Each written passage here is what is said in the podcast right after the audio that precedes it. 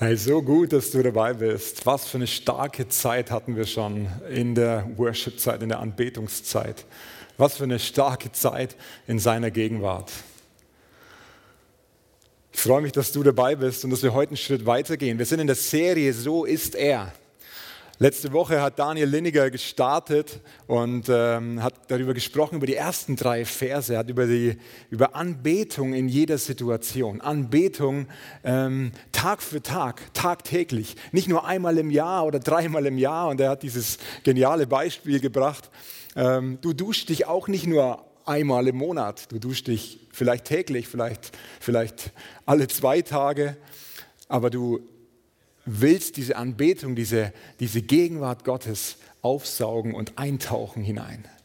Heute gehen wir weiter in die nächsten Verse, die Verse 4 bis 6. Wenn du deine Bibel gerade jetzt neben dir liegen hast oder wenn du deine Bibel anmachen möchtest, weil sie dein Smartphone oder Tablet ist, hey, dann mach das doch gerade mal wir lesen gleich gemeinsam ähm, die nächsten Verse 4 bis 6. Ich habe hier die NGÜ, äh, neue Genfer Übersetzung vorbereitet. Da heißt es, eine Generation rühmt bei der nächsten deine Werke. Sie alle verkünden deine machtvollen Taten. Von der herrlichen Pracht deiner Majestät will ich sprechen und über deine Wunder will ich nachsinnen. Alle sollen von deinen gewaltigen, ehrfurchtgebietenden Taten reden und ich will erzählen, welch großer Gott du bist. Was für starke Verse.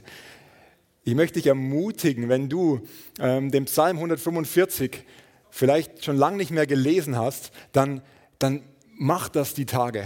Diese Predigtserie ist entstanden in einer Zeit, wo wir, wo, wo einfach am Morgen ich diesen Psalm gelesen habe und einmal mehr überwältigt war über die Größe, über die, über die, über die Macht, über die, über die Erhabenheit, mir fehlen fast die Worte, über die, über die Stärke unseres Gottes, was er getan hat.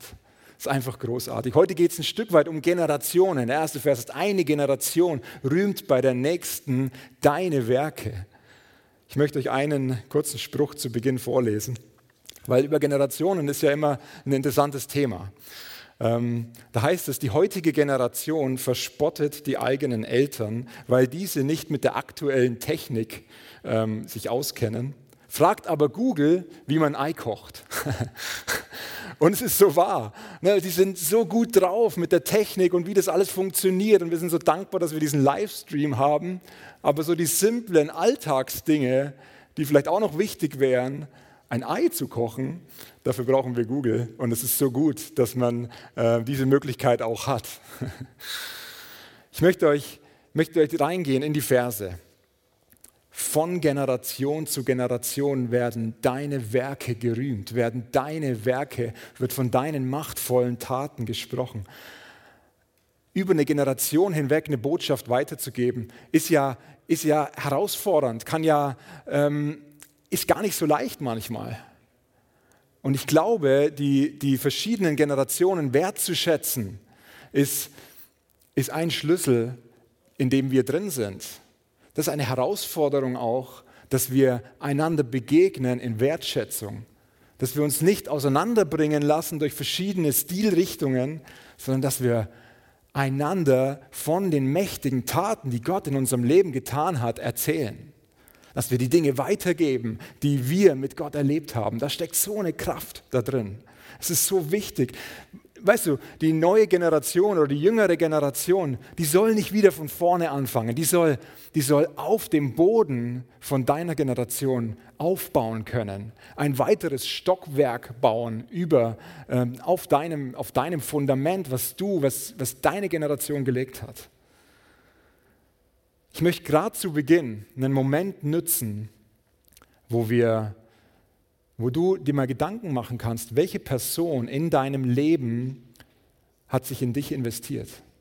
Welche Person in deinem Leben hat einen Fußabdruck in deinem Leben hinterlassen?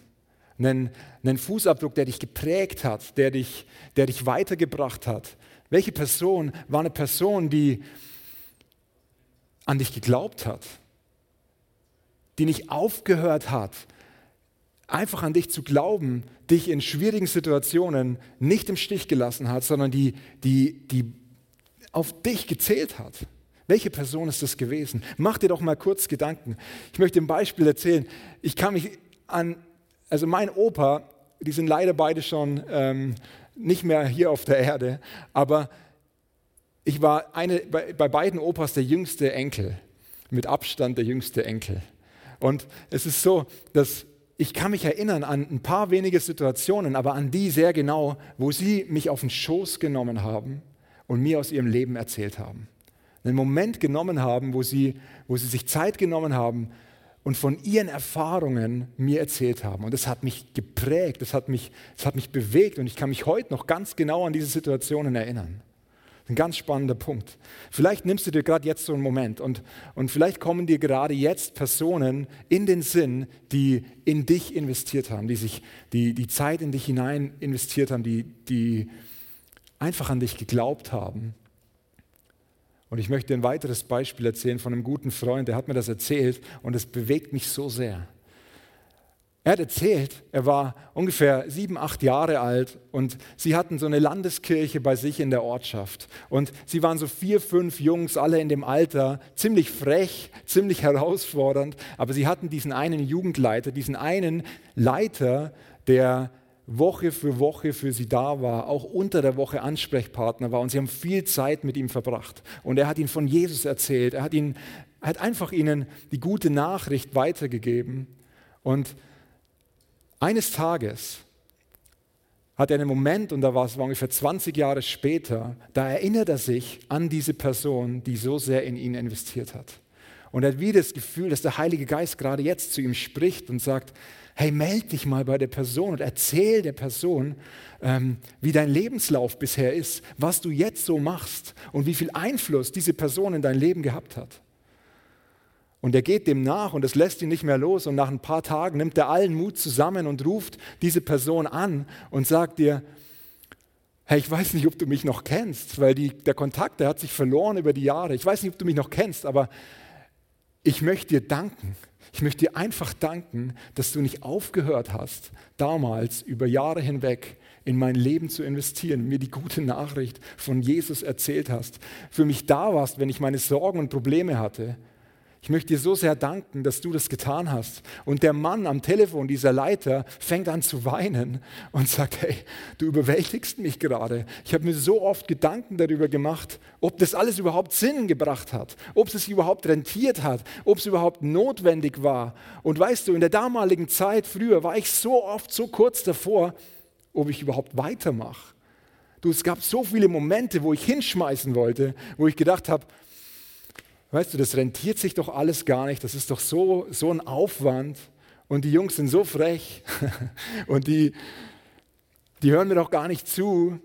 Und jetzt rufst du mich an und erzählst mir, dass du so einen großen Wert aus dieser Zeit herausgezogen hast. Hey, lasst uns anfangen, ähm, die nächste Generation zu wertschätzen. Menschen, die in dein Leben investiert haben. Vielleicht sind es deine Eltern, vielleicht sind es deine Großeltern, vielleicht ist es ein sehr guter Freund oder ein Freund von der Familie damals gewesen, der dich verstanden hat, der sich Zeit genommen hat für dich. Da steckt so eine Kraft drin, wenn wir, wenn wir die nächste Generation wertschätzen und auch die Generation über uns, die vor uns gegangen ist, ähm, wertschätzen.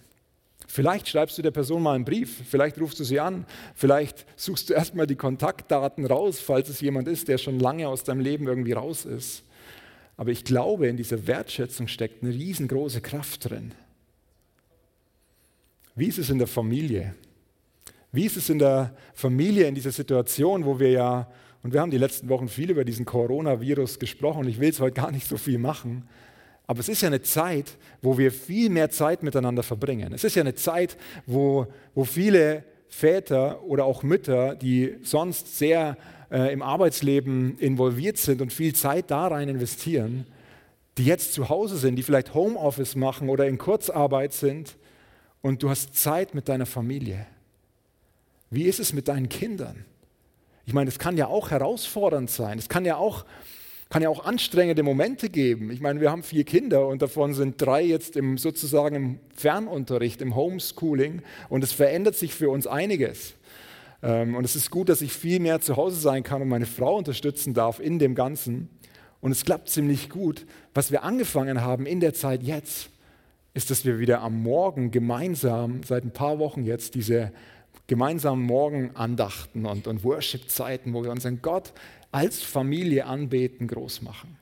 Ich möchte dich fragen, haben dich deine Kinder schon mal gesehen, wie du in der Bibel gelesen hast? Haben deine Kinder schon mal gesehen, wie du zu Hause einfach deinen Gott anbetest? Hey, das ist, das ist, ich kann es sehen bei meiner zweijährigen Tochter, die sieht, wenn ich am Morgen in meiner Bibel lies, dann holt die sich ihre kleine Bibel und wir haben ihr so eine kleine, ganz kleine Bibel geschenkt, wo sie auch einfach mit der arbeiten kann und die anschauen kann. Und sie sitzt dann neben mir und macht die auf. Die macht alles nach, was ich eigentlich mache. Ich habe so einen kleinen Gebetsschimmel, so, wo man sich, wo man sich angenehm, angenehm drauf knien kann. Und wenn ich da drauf sitze, dann kann ich davon ausgehen, dass innerhalb von einer Minute sie direkt neben mir sitzt und mich am liebsten ein Stück weit so runterschieben würde, weil, weil sie sich da hinsetzt umsetzen will. Es ist so stark zu sehen, wie in Kinder das hineingelegt ist, dass sie das machen wollen, was die Eltern tun sehen. Und Jesus wollte nur das tun, was er den Vater hat tun sehen. Das ist ein biblisches Prinzip. So, nimm dir den Moment, besprich vielleicht mit deiner Frau, wie das aussehen kann und nehmt euch diese Zeiten. Gerade jetzt kann man das einüben, wo ihr zu Hause eine Family Time habt und euren Gott, Jesus, anbetet und groß macht. Das ist so genial. Und es, hey, wenn ihr es am ersten Tag probiert, bei uns war das auch nicht so easy. Die Kids haben am Anfang gedacht, na ja, müsste es denn sein und so. Aber wir haben weitergemacht und haben sie ermutigt. Und am Ende der ersten Woche waren die begeistert dabei und haben gefragt, was ist jetzt die nächste Geschichte, in die wir eintauchen?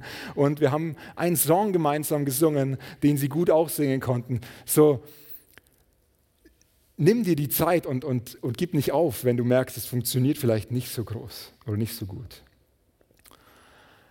Generationen in der Passion Translation, eine englische Übersetzung, und ich übersetze es mal auf Deutsch, heißt dieser erste Vers, Generation um Generation wird mehr von deiner Größe und mehr von deiner Herrlichkeit verkünden. Das ist ein, das ist ein Fakt. Die Offenbarung über das Wort Gottes, das wer Gott ist, die wird größer über die Jahre und wir können mehr davon preisgeben. Es gibt immer mehr zu entdecken. Das ist, Weißt du, es geht darum, dass nicht die nächste Generation wieder von vorne starten muss, sondern dass sie auf dem aufbauen kann, was, was, was wir in unserer Generation erreicht haben, was wir freigesetzt haben. Das ist wie so ein, ich glaube, es ist ein himmlischer Kreislauf und es braucht eine Gesinnungsänderung. Es braucht eine Änderung, dass wir unser Denken in der Art verändern, dass du merkst, dass du an etwas Größerem baust, als nur an deinem Leben, nur in Anführungsstrichen. Es geht um mehr, es geht über Generationen hinaus, dass die Größe und die Herrlichkeit von unserem Gott ähm, proklamiert und groß gemacht wird. Es geht, es ist eine Ewigkeitsperspektive, die wir einnehmen dürfen. Wenn man an einen Firmenchef denkt, so ein Familienunternehmen, der vielleicht kurz davor steht, dass er seine Firma an den Sohn oder an die Tochter übergibt, was ist sein Herzensanliegen? Sein Herzensanliegen ist, die Firma so gesund wie nur irgendwie möglich weiterzugeben. So, so gesund wie nur irgendwie möglich sein Unternehmen an seinen Sohn zu übergeben, dass er mit einem guten, ähm, mit einem guten Gewissen und mit einer, mit einer Freude die Firma übergeben kann. Kein Firmenchef möchte seine Firma mit roten Zahlen übergeben, sondern er möchte sie mit schwarzen Zahlen, mit in der Firmenwelt sagt man mit schwarzen Zahlen, nicht mit grünen, aber mit, einfach mit einem guten Ergebnis weitergeben. Und das ist, so ein, das ist ein gutes Beispiel auch fürs Königreich Gottes. Wir dürfen etwas weitergeben, was einen Ewigkeitscharakter hat, was eine Ewigkeitsperspektive einnimmt. Und dafür braucht es, dass wir den himmlischen Blick auf die Situationen einnehmen. Dass wir schauen, Heiliger Geist, was ist dran? Wie kann ich in die nächste Generation investieren? Und wie kann ich gleichzeitig die Generation über mir wertschätzen? Wie kann ich von ihr ziehen und, und Wertschätzung und, und, und Salbung von der Generation vor uns weiter bekommen? Und, und ja, das ist so ein, so ein Segenskreislauf, den wir haben. Im 1. Timotheus 2, Vers 4 wir haben eine Folie, die du gleich siehst, da heißt es, Gott wünscht sich, dass alle Menschen gerettet werden und zur Erkenntnis der Wahrheit kommen. Hey, das ist sein Herz. Er möchte, dass alle Menschen ähm, gerettet werden, dass sie zur Erkenntnis der Wahrheit kommen. Das ist das Herz vom himmlischen Vater. Und im, im, im zweiten Teil vom Psalm 145, vom, vom vierten Vers, da heißt es, sie alle verkünden die machtvollen Taten. Sie alle verkünden deine machtvollen Taten. Alle heißt übrigens alle. Ich möchte dich fragen, wovon sprichst du? Hier geht es auch ums Verkünden. Wovon sprichst du? Gerade in dieser Zeit, ich meine, wir leben in einer Zeit, wo sich die Nachrichten überschlagen und wo sich im Moment die negativen Nachrichten, ähm, die explodieren förmlich in den letzten Wochen. Und es ist so einfach, damit einzustimmen und zu sagen, ja, ja, es ist schon schwierig und die Zeit ist schon, schon ziemlich heftig und all diese schlechten Nachrichten, die da laufen. Wovon sprichst du? Sind es die Nachrichten? Stimmst du mit ein, so, hey, hast du schon gehört, jetzt ist das noch und ah, liebe Vorsicht, es wird zwar besser und die Zahlen, diese Kurve geht nach unten, aber wir müssen aufpassen. Und es ist alles, Vorsicht ist ja nicht schlecht, aber wenn es die Angst ist, die uns, ähm, die wir da rausposaunen, wenn es, wenn es wenn, wenn wir zum Nörgler vielleicht sogar werden und sagen, ja, was die da in der Politik alles so machen, ich meine, ich glaube, das könnte ich viel besser. Also ich glaube, ich könnte es nicht viel besser. Dann merken wir, dass es herausfordernd sein kann, was wir im Moment sprechen. Sprechen wir Leben oder sprechen wir Tod? Im Lukas 6, Vers 45, da heißt es denn, wovon dein Herz voll ist, davon redet der Mund. Mit was füllst du dein Herz? Mit was füllst du dein Herz? Wovon, womit füllst du dein Herz und wovon sprichst du letztendlich? Es ist sehr interessant, dass wir automatisch von dem sprechen, was, ähm, was uns bewegt, was unser Herz bewegt. Ich meine, es gibt Menschen, die reden liebend gern von ihren Kindern. Ähm, und das ist cool und ich rede grundsätzlich auch ganz gern von meinen Kindern, aber es kann auch mal mühsam werden, wenn es nur noch um die Kinder geht und wenn wir überhaupt keine anderen Themen mehr haben, sondern nur noch die Kinder. Oder wenn es im Moment nur die, die herausfordernden Dinge sind, die, die Schwierigkeiten, anstatt zu sehen, hey, da tut sich gerade was. Das sind Dinge, wovon die Presse leider relativ wenig ähm, sagt die sich aber gerade bewegen, zum Beispiel Venedig, ich weiß nicht, ob ihr das mitbekommen habt, das Wasser in Venedig zwischen den Straßen, das da durchfließt, ist ganz klar, es sind sogar wieder Delfine gesichtet worden. Das war vorher nicht denkbar. Interessante Sachen, die sich da tun. Ganz viele Leute sind geheilt vom Coronavirus. Was für ein Segen. Danke, Jesus, dass das passiert. So lasst uns einstimmen in das, was, was Gott am Tun ist, was positiv auch passiert. Nicht immer auf das zu gehen, was, was schwierig ist oder was herausfordernd ist. Wenn ich meinen Kindern erzähle, ähm, irgendeine neue Sache ihnen beibringe, ist ganz spannend. Wenn ich zum Beispiel der Emily, unserer ältesten Tochter, etwas erzähle, dann ist es so, ähm, dass ich davon ausgehen kann, dass es innerhalb von, ich sag mal, von Stunden der Leon, unser zweiter Sohn, erfährt er wiederum wird es innerhalb von nächsten Stunden an Deborah, unsere dritte Tochter, weitererzählen. Und am Ende wird es versuchen, vielleicht noch jemand der kleinen Norina zu erzählen, die zwei Jahre ist, die vielleicht noch nicht alles versteht. Aber ich kann sicher davon ausgehen, dass wenn Sie das nächste Mal mit Playmobil oder sonst irgendwas spielen, dass Sie genau diese Geschichte ähm, in Ihren Playmobil-Geschichten weiterspielen. So, es ist was ganz Normales, dass es weiter erzählt wird. Ähm, und die Frage ist, was erzählen wir unseren Kindern? Was erzählst du ihnen? Was gibst du ihnen weiter? Wo lehrst du sie? Im Vers 5 heißt es, von der herrlichen Pracht deiner Majestät will ich sprechen und über deine Wunder will ich nachsinnen. Wovon überfließt du? Worüber sprichst du am liebsten? Ich glaube, wenn wir eine Offenbarung darüber haben, wie überragend, wie überwältigend, wie bestaunenswert, wie wunderschön unser Gott ist. Wie wunderschön dein Gott ist. Wie, wie atemberaubend großartig er ist. Ich weiß nicht, mir fehlen die Worte, aber David hat es versucht in der Zeit, das so zu beschreiben. Es ist sehr spannend, dass David ein König war und er als König über den König aller Könige gesprochen hat. So, er hat ein Verständnis darüber, was es bedeutet, über Pracht und machtvolle Majestäten zu sprechen und er gibt sich alle Mühe, wie er den König der Könige ähm, groß machen kann und seine Herrlichkeit proklamieren kann.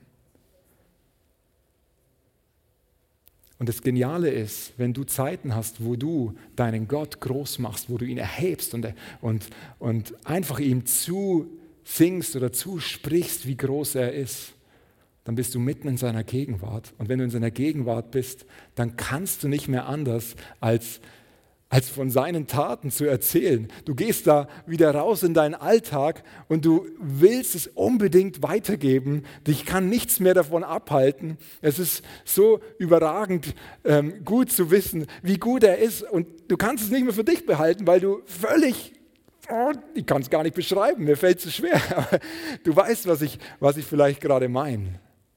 Es geht darum, seine Größe zu proklamieren, die Begeisterung die er in dir hervorruft über seine Schönheit, diese Begeisterung steckt an. Ich möchte dir ein Beispiel von meinem Vater erzählen. Der sitzt wahrscheinlich jetzt gerade am Livestream und denkt sich, oh je, was wird er jetzt erzählen?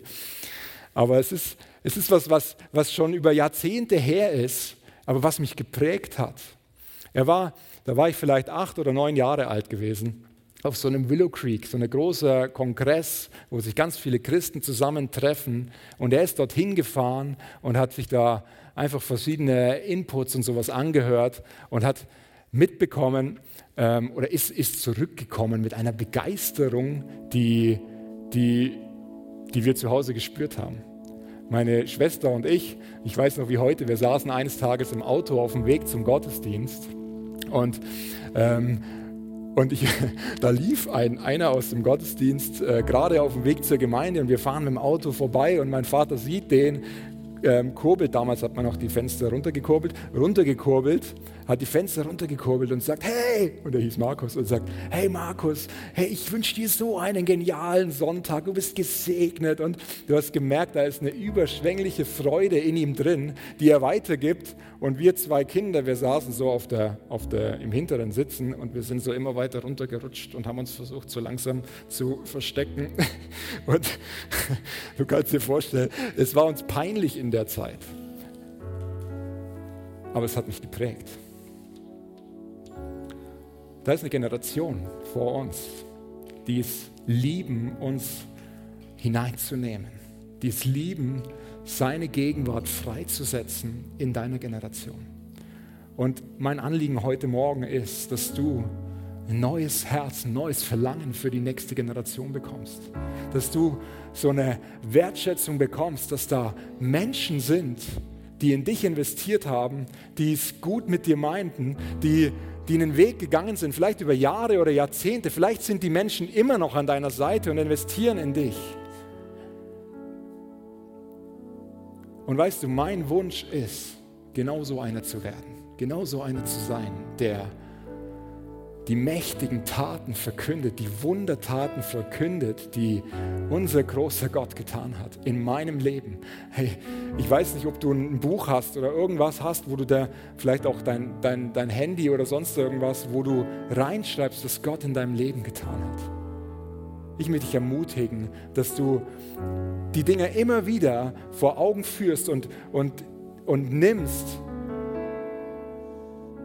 und da reinschaust und dich erinnerst, was er tut, was er getan hat in deinem Leben. Weißt du, wir vergessen das so schnell, dass er überragende Dinge tut, dass er es gut meint mit dir, dass er der König der Könige ist. Und das Geniale beim David ist, um da nochmal auf den David zu kommen. Der David, der hat ein Leben gehabt und wir lesen in seinem Psalm, in dem ist nicht immer alles so leicht von der Hand gegangen. Da war nicht immer alles easy, sondern er hat Momente gehabt, wo es ihm um sein Leben ging. Der Saul wollte ihn um alles in der Welt töten. Das war sein großes Ziel. Der, der war neidisch auf ihn, eifersüchtig auf ihn. Und der David war auf der Flucht. Er war auf der Flucht und er war dabei, ähm, sich immer wieder zu verstecken und, und hat immer wieder Herausforderungen oder Schwierigkeiten erlebt. Es ist also nicht so gewesen, dass alles easy gewesen wäre bei ihm.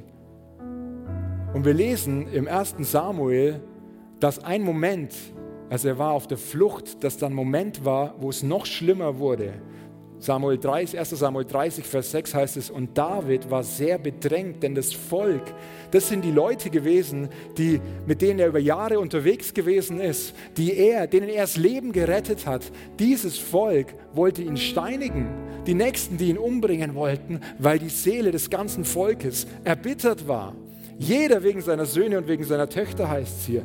Hey, der war in einer Situation, die war richtig herausfordernd, die war richtig schwierig. Die war, ich glaube, die war überwältigend. Und ich habe von dem Psalm, äh, von dem 1. Samuel 30, Vers 6, von dem sechsten Vers, noch nicht alles vorgelesen und extra auch noch nicht alles eingeblendet.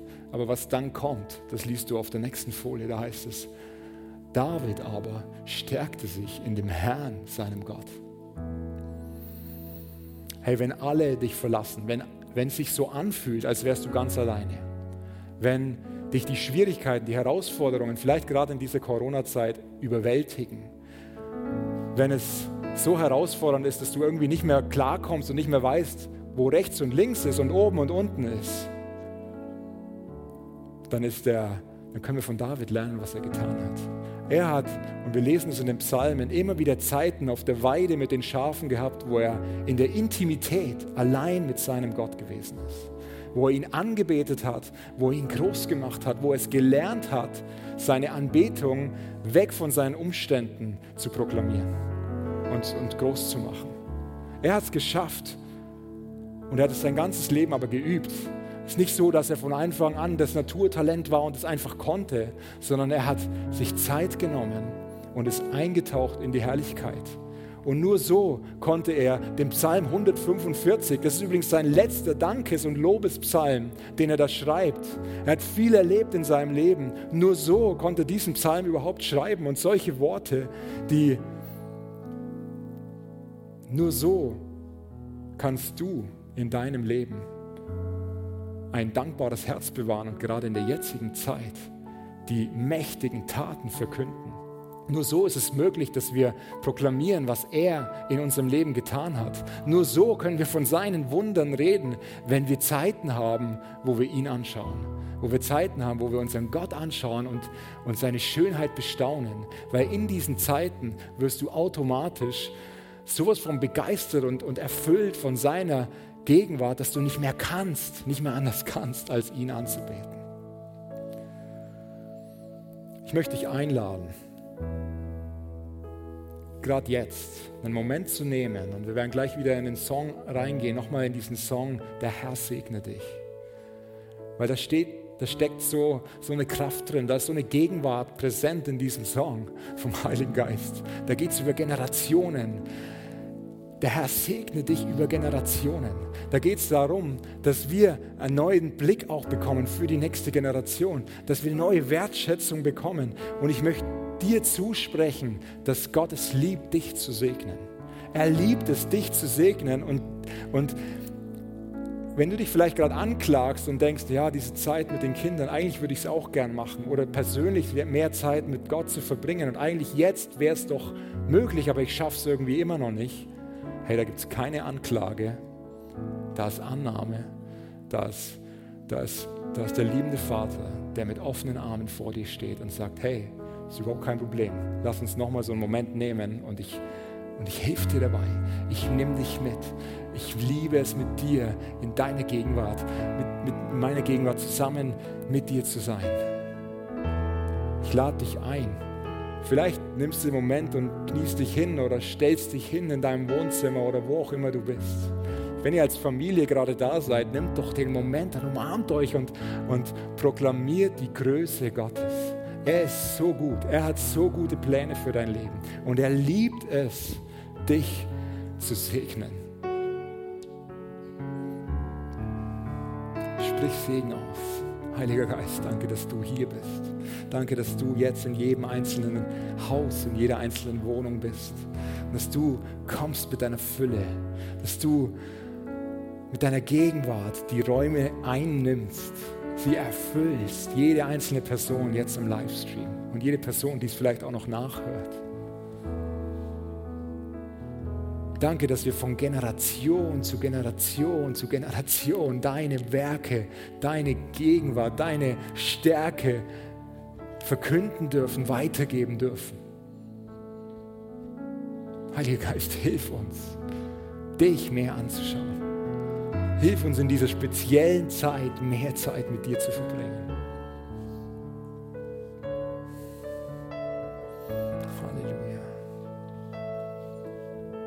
Ich stimme mit ein in den großartigen Song. Seine Gunst sei immer auf dir und auf tausend Thank you.